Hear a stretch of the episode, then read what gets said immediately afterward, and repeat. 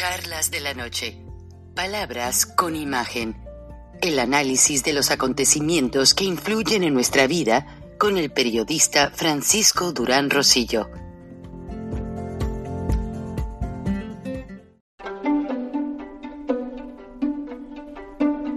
Frank Durán Rosillo eh, te saluda y los saluda a todos ustedes, su amiga María Celeste Raraz, para invitarlos a que se suscriban a mi canal de YouTube María Celeste Raraz, tal como mi nombre, donde les informo todas las semanas eh, sobre entrevistas que tienen un tema que ayuda a mejorarnos como personas y de paso son interesantes. Las pueden encontrar en mi canal de YouTube, así que los espero.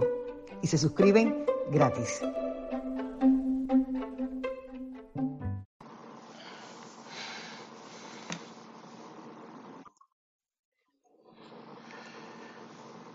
Hola amigos, bienvenidos una vez más a Charlas de la Noche, Palabras con Imagen. Agradecemos todos los mensajes para el señor Gilberto, el ingeniero Gilberto Lozano, líder de Frena, quien eh, ha hecho declaraciones, pues dejen del fuertes, certeras, y ha desmentido incluso hasta periodistas, y eso pues tiene mucho mérito honestamente. Entonces, dentro de todo, lo que básicamente conlleva en este programa, que más que nada está enfocado en dar una opinión, una opinión basada en la verdad, en hechos, eh, no está sustanciado ni influenciado ni pagado por nadie porque al señor Gilberto Lozano le han cuestionado en ocasiones que a lo mejor él es parte de algo, no. A mí me consta, yo no arriesgaría mis cuarenta y tantos años de carrera en una situación que ya realmente es el, es el fin de, de mi etapa periodística en esta vida.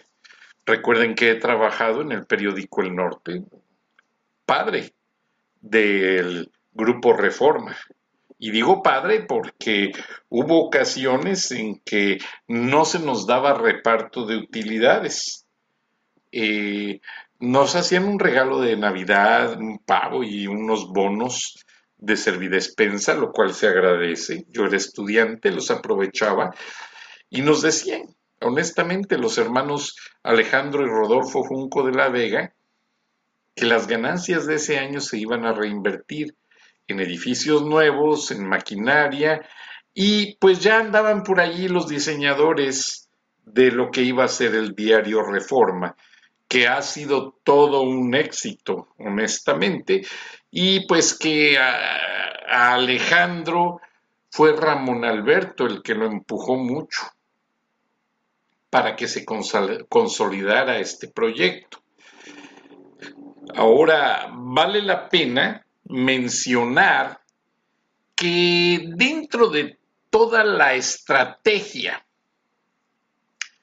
del grupo Reforma, pues Ramón Alberto, trabajé con él y eh, le mando un saludo y nos conocemos y nos hablamos muy claro cuando tenemos alguna situación. Y realmente Ramón merece el mérito de estos diarios del Grupo Reforma. Ramón Alberto llegó siendo un estudiante del TEC de Monterrey muy joven al periódico El Norte como reportero y a mí me daba mucho entusiasmo porque don Abelardo Leal me decía, míralos Frank, míralos con su cigarrote delicados aquí en la boca Dice, ese Plácido y ese Ramón Alberto andan compitiendo a ver quién se queda con la dirección. O sea, en mi silla, en esta silla. Y nos daba mucha risa, pues yo estaba ahí de ayudante en la redacción y ellos pues haciendo muchas cosas, yo aprendiendo porque pues no conocía incluso ni la ciudad de Monterrey y muchas situaciones que me tocó ver, pero lo interesante, y hay que ser honestos, es que gracias al licenciado don Abelardo Leal y a su padre, que fue un gran jurista, los hermanos Rodolfo y Alejandro Junco de la Vega no perdieron el periódico con la cervecería Cuauhtémoc. Hubo allí una situación muy difícil eh, de sociedades. Usted sabe, en las sociedades es difícil salir adelante. Y mi padre bien me lo dijo, hijo, no hay socios, son sucios. Y realmente, sí, así sucede. Pero fue don Abelardo y su padre los que lograron salvar el periódico para que doña Teresita, la mamá de los muchachos, este, que diario llamaba a la redacción para que se le leyeran todos los encabezados de, de las primeras planas. Y fue algo realmente muy interesante. A mí me sirvió demasiado y les agradezco. Pero lo que quiero comentar en este tema, para que no se haga una confusión, es lo siguiente, porque me han llegado mensajes a este respecto. El periódico El Norte de Monterrey, que siempre ha sido pues realmente la punta de lanza del periodismo en esa región. Cuando lanzó el periódico Reforma, lamentablemente algunos medios de la Ciudad de México habían caído en una serie de vicios y negocios, usted sabe. Había mucha publicidad pagada, lo que acá los americanos le llaman Public Service Announcement, un anuncio público a la comunidad, que son las oficinas del gobierno que ponen campañas, pero ahí se disfraza el soborno. Compran planas de ahorre luz, desconecte los focos durante el día o páguelos. Y pues ahí van implícitos los sobornos de la Comisión Federal de Electricidad, por ejemplo, y muchas cosas. Pero a lo que quiero llegar es que el diario Reforma me llama mucho la atención de que desde hace, desde la mitad del año pasado, poco antes, hasta la actualidad, no ha cubierto una línea de lo que hace el ingeniero Gilberto Lozano en Frena. Y no es que estén a favor, yo no quiero que estén a favor de lo que promueve Frena. Ok, el norte al final del día es un negocio. El periódico Reforma al final del día es un negocio. Y todos buscan tener dinero, se entiende. Pero eso de no informar lo que pasa a diario, por ejemplo, las marchas de frena simultáneamente en varias ciudades del país, y no cubrirlas, qué raro. De cierto tiempo para acá, mucho se habla de que el ingeniero Carlos Slim, fuerte socio político de López Obrador y de la pasada administración, y que siempre ha tenido negocios con el gobierno, ya adquirió una gran cantidad de las acciones del grupo Reforma. Y me duele porque gente talentosa está empezando a salir del periódico. Y pues va a perder una plataforma México, una plataforma importantísima de cuestionamientos sobre situaciones muy verídicas sobre conflictos sociales, políticos, económicos. Y me entristece porque, pues, yo me formé en el periódico El Norte de Monterrey y yo le debo mucho profesionalmente hablando Alejandro, a Rodolfo y a Ramón Alberto. La verdad. Aunque me peleo y los critico, Sí, los critico. Como periodista siempre hay que decir lo bueno y lo malo de todo. Como decía mi padre hijo, si quieres hacer negocios en la vida, se hacen entre Dios y el diablo, no necesita socios. O sea, entre la maldad y la perversidad y la bendición de Dios que te da la honestidad. Entonces hay que caminar por en medio de ese filo, por eh, en medio de ese y esa línea, como le quieran llamar. Y es difícil. Es difícil porque los medios impresos pues atraviesan situaciones muy difíciles, aunque llegaron las plataformas digitales, pues sí, pero un medio tiene muchos gastos de producción. No es el hecho de decir las noticias, no, hay que pagar reporteros, hay que pagar impuestos, hay que pagar seguro de la gente que trabaja, el edificio, mantenimiento, son muchas cosas y no los justifico. La publicidad oficial en México y también en Estados Unidos se cobra el triple por el hecho de ser política. Y pues muchos medios prefieren la publicidad política que anunciar una tienda. Por la simple y sencilla razón de que a veces la publicidad política va implícita en las notas editoriales, en algún encabezado, en muchas cosas. Pero lo que me entristece es que el ingeniero Gilberto Lozano dijo en nuestro programa pasado, pues que los medios tienen línea de no entrevistar, no cubrir nada de lo que diga Gilberto Lozano.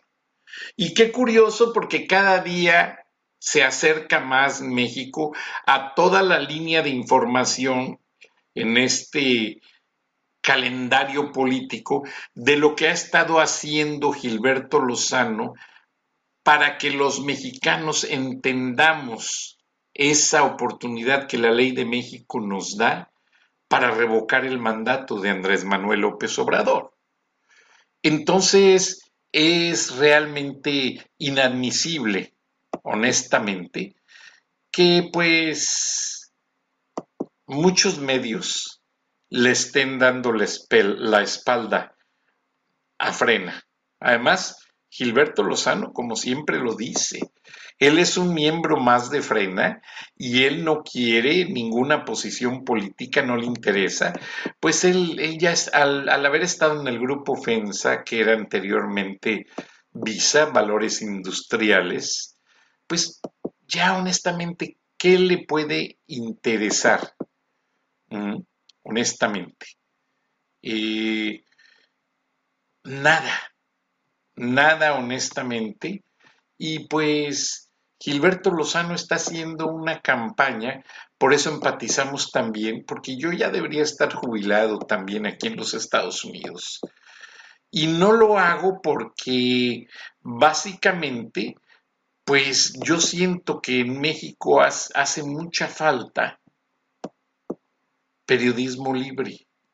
Y desde esta plataforma de charlas de la noche, palabras con imagen, pues lo que estoy tratando, gracias al apoyo de nueve pequeñas estaciones de zonas rurales del grupo paisano, que son de un amigo americano, y tratar de llevar la verdad a toda la gente, porque es muy importante que el público se dé cuenta de lo que está haciendo Andrés Manuel López Obrador, porque lamentablemente este señor resultó no ser una blanca palomita. Está llevándose al pueblo de México vertiginosamente a una situación tan triste, tan improductiva, que en cualquier momento, que en cualquier momento podrían pasar situaciones más difíciles, derivadas de toda esta ingobernabilidad, derivadas de todo este cansancio del pueblo, el hartazgo de los gobiernos pasados, priistas, prianistas, perredistas, eh, como los quiera llamar, todos son la misma cosa y realmente, como me decía un amigo, mira Frank, el que se mete a la política es porque no quiere trabajar y se quiere enriquecer fácil y rápidamente.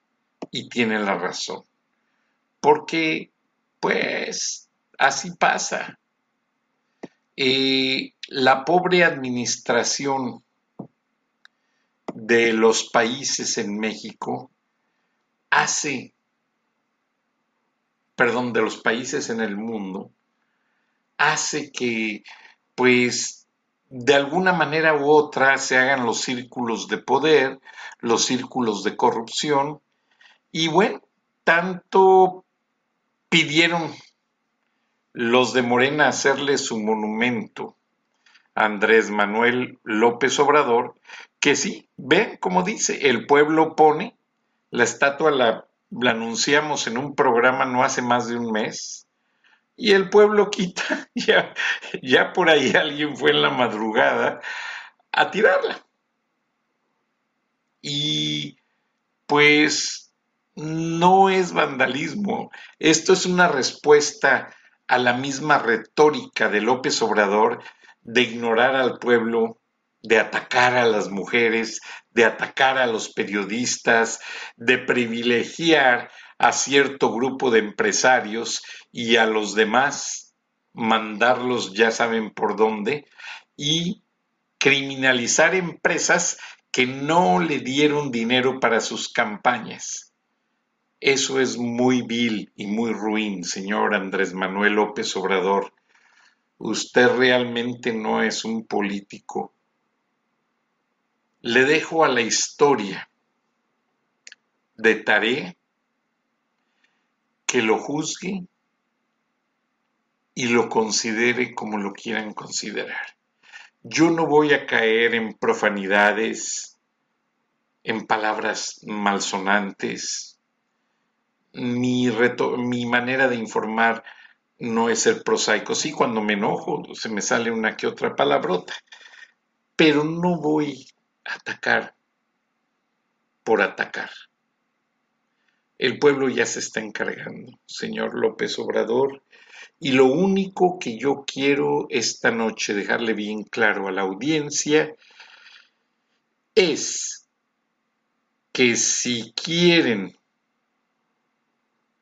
mandarle un mensaje a Andrés Manuel López Obrador, no necesitan ir a tirar el monumento no necesitan ir a decir maldiciones, no, vayan a la revocación de mandato, hay que votar y se puede hacer electrónicamente.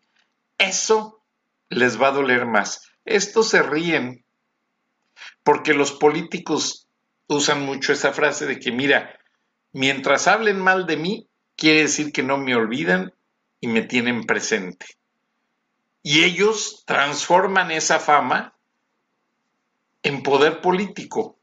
O sea, ustedes derribando ese monumento, llevándoselo al kilo, porque así pasa en México, pasé por la Escuela Normal Superior de Michoacán y la foto del fundador, perdón, el busto del fundador ya no está.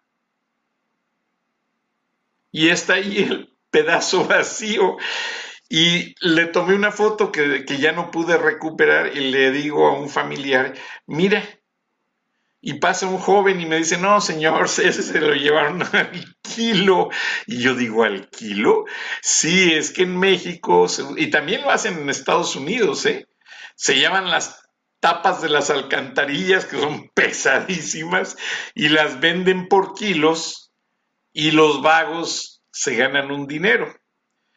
Pero acá en Estados Unidos hicieron una ley que castiga las plantas de reciclaje por comprar ese tipo de materiales. Ahora a las alcantarillas ya les pusieron un chip de computadora y están vigiladas por satélite.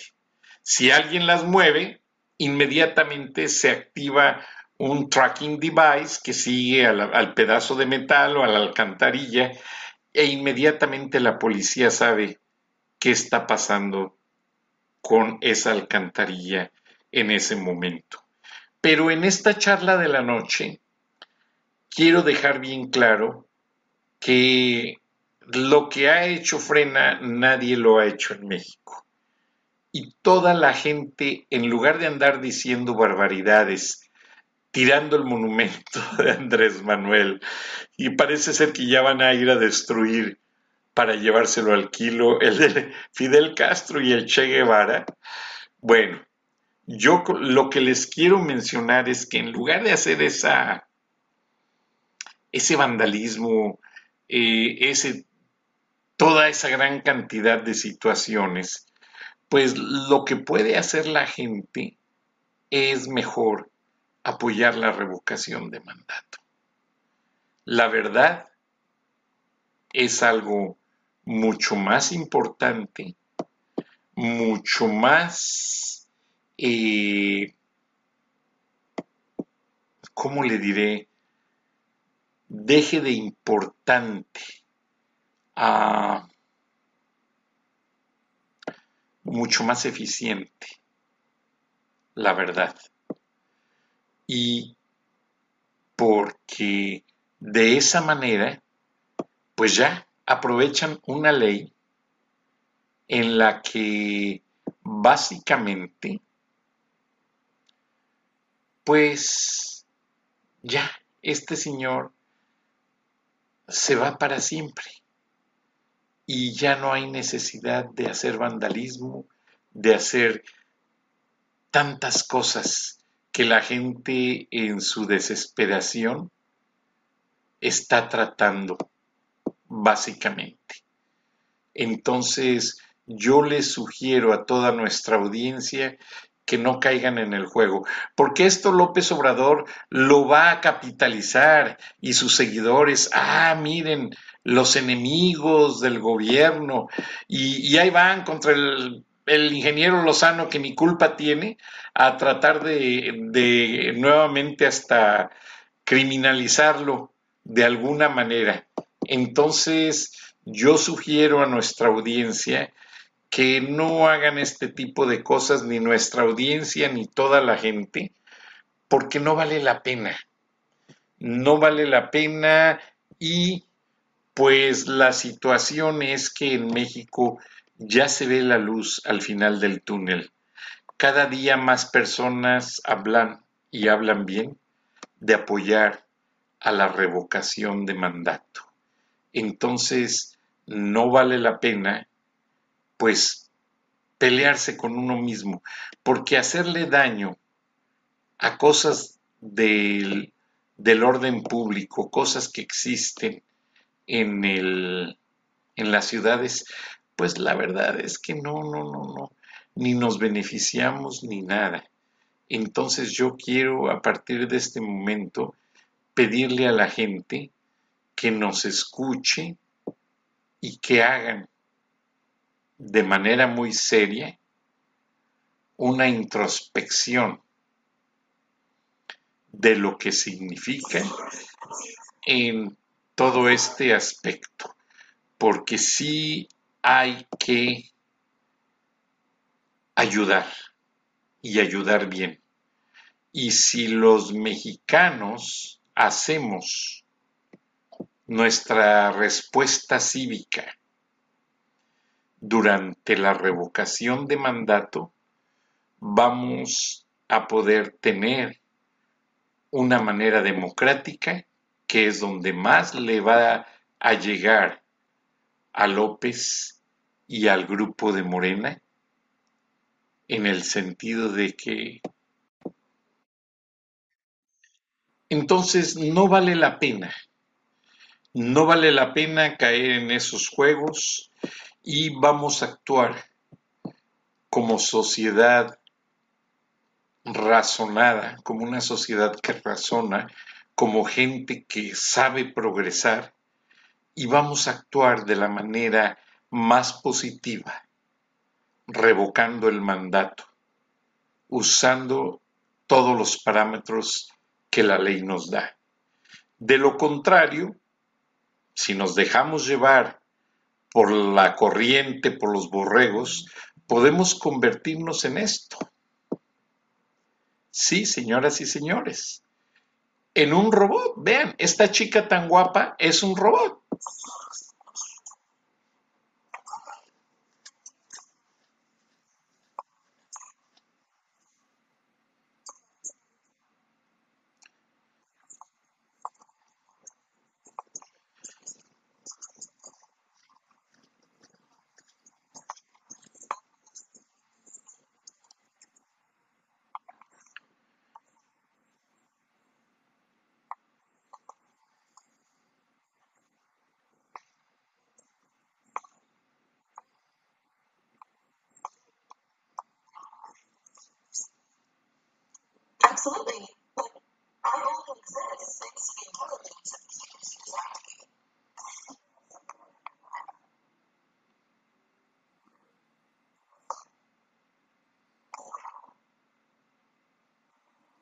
Y eso es lo que me encanta de este video, que realmente pues la chica eh, que es un robot habla como si ya raz- razonara, incluso su lenguaje corporal y facial, lo vamos a ver otra vez porque me encantó este video, le agradezco a la persona que me lo envió. Y se barrió el video y, y perdimos parte del subtitulaje de la traducción. Vamos a verlo para que vean, y todo es natural y fue grabado en vivo.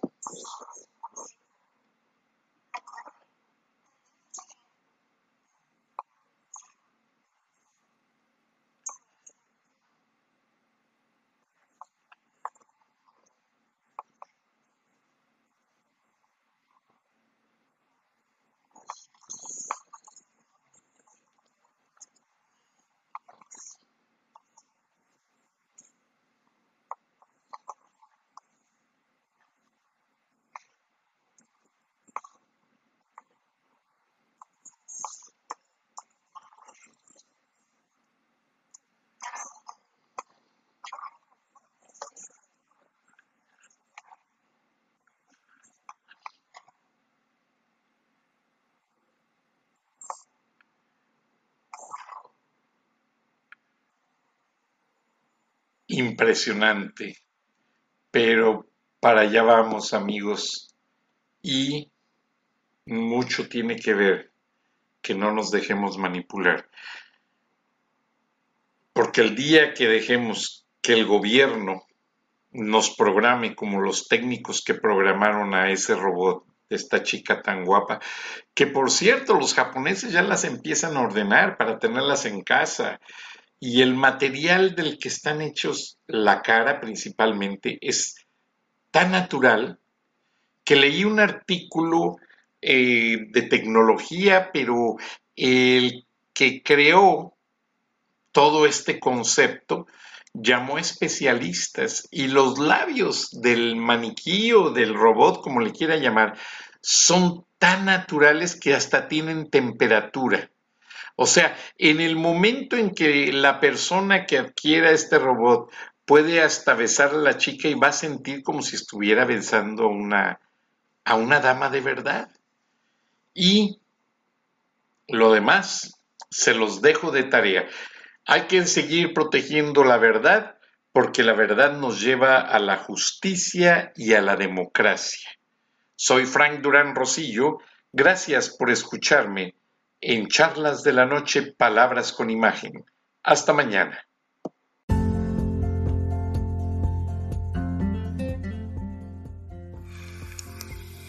Escuchaste el análisis de la noticia, transparente como el agua, con el periodista Francisco Durán Rosillo